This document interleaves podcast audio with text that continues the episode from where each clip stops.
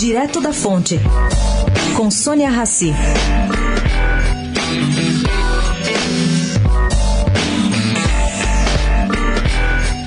Para Marta Suplicy, a escolha por Bolsonaro de Damares Alves para ministra das Mulheres, da Família e dos Direitos Humanos mais parece um coroamento de uma série de terrores. Bom, ela conta que Damares vem se posicionando há tempos com declarações polêmicas e que ela praticamente defende a volta da mulher para as cavernas.